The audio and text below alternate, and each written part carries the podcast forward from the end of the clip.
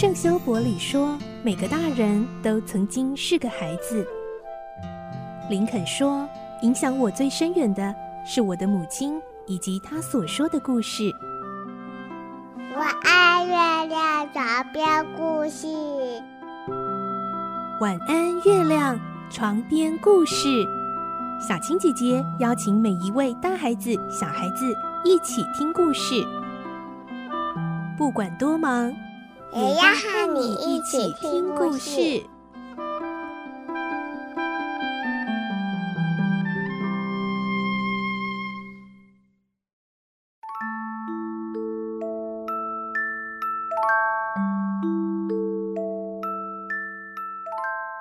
晚安，欢迎你和我们一起听故事。我是小青姐姐，我们继续来听小公主的故事。今天是四十八集，我们会听到卡麦克先生向加里斯福特先生报告，所要找的女孩下落还是不清楚。而这时候，刚好莎拉带着小猴子登门拜访了，而且在这一次的拜访中，莎拉的身世也意外地揭露了。来听今天的故事。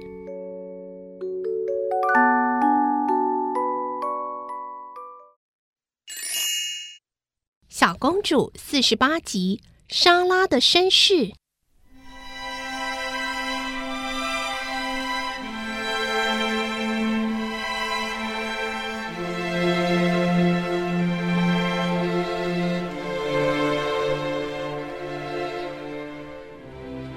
卡麦克先生坐在旁边的椅子上，安慰着说：“我们改变一下搜索方向，重新再找，还是有希望的。”请您不要灰心，加里斯福特先生抬起头来说：“那么，我们立刻开始，不能再耽误了。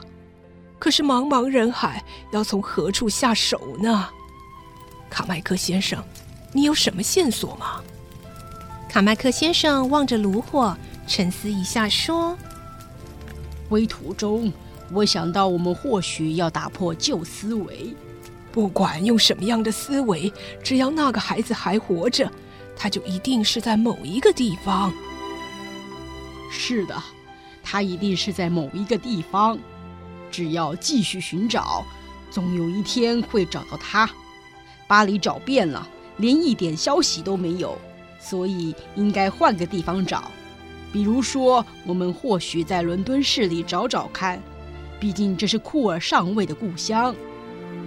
对，伦敦也有不少学校啊。加里斯福特先生似乎得到新的启示，稍微挺直身子说：“我们隔壁就是一所学校啊。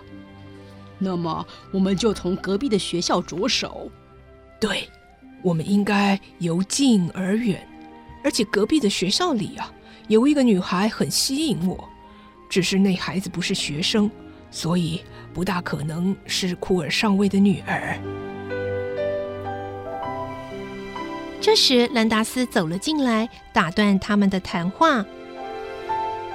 先生，那个女孩来了，就是隔壁阁楼的那个女孩。她说，昨天晚上我们的小猴子跑到他那里，他亲自送回来了。哦，是我们的小友人吗？是的，我想你跟他谈谈，或许能开心些。他在外边等着，先生，您要不要见他？很好，我要见他，就请他进来吧。是的。兰达斯很快跑了出去。卡麦克先生困惑地问：“你们说的小友人是谁呀？”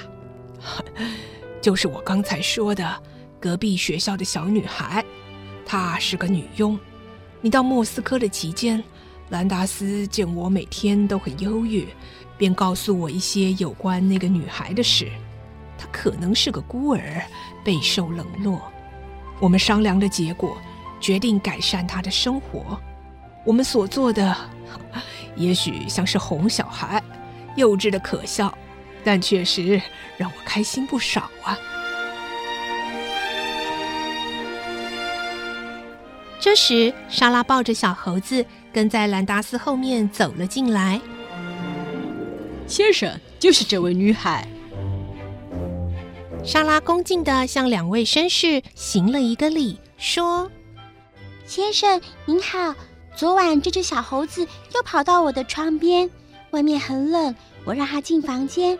当时时间已晚，不便打扰，所以今天才送它回来。”加里斯福特先生微笑着点头说：“，是吗？那可谢谢你了。”然后看看莎拉身上的新衣裳，又看看她的脸，说：“你到这边来坐。兰达斯，快给这位小姐倒杯茶，拿点糖果来。”“好的。”“哦，小姐，这只猴子让我带去好了。”莎拉把小猴子交给了兰达斯。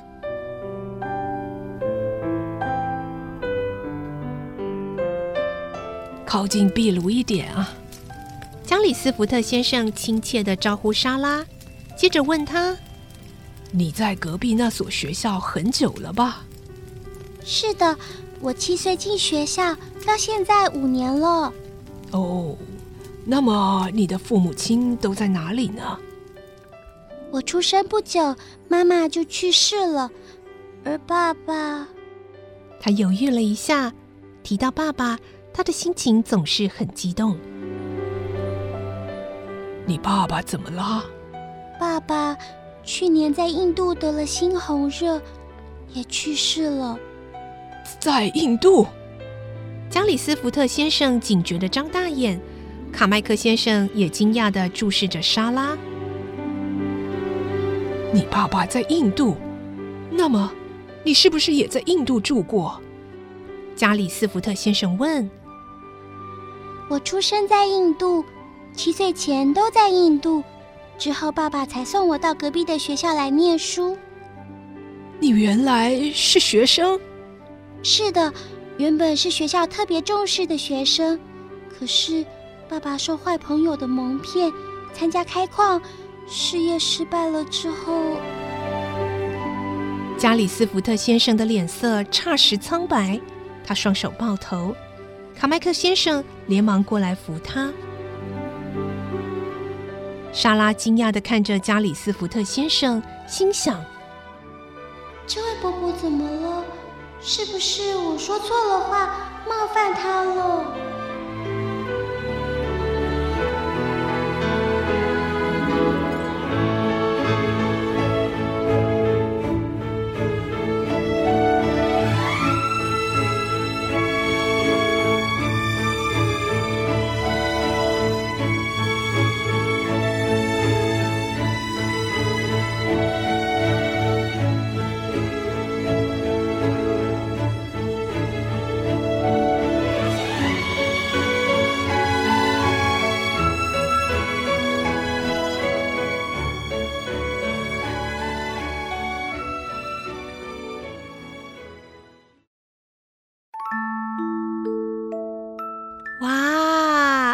今天，加里斯福特先生亲口听到莎拉叙述了自己的身世。加里斯福特先生应该要发现，原来他要找的就是莎拉了吧？下礼拜小公主的故事将要进入最后精彩完结篇了。到底莎拉最后能不能够跟加里斯福特先生相认？然后，明珍校长又会有什么样的反应呢？最后精彩大结局绝对不要错过喽！明天是我们的绘本时间，记得继续一起来听好听的绘本故事。我是小青姐姐，祝你有个好梦，晚安，拜拜。小朋友要睡觉了，晚安。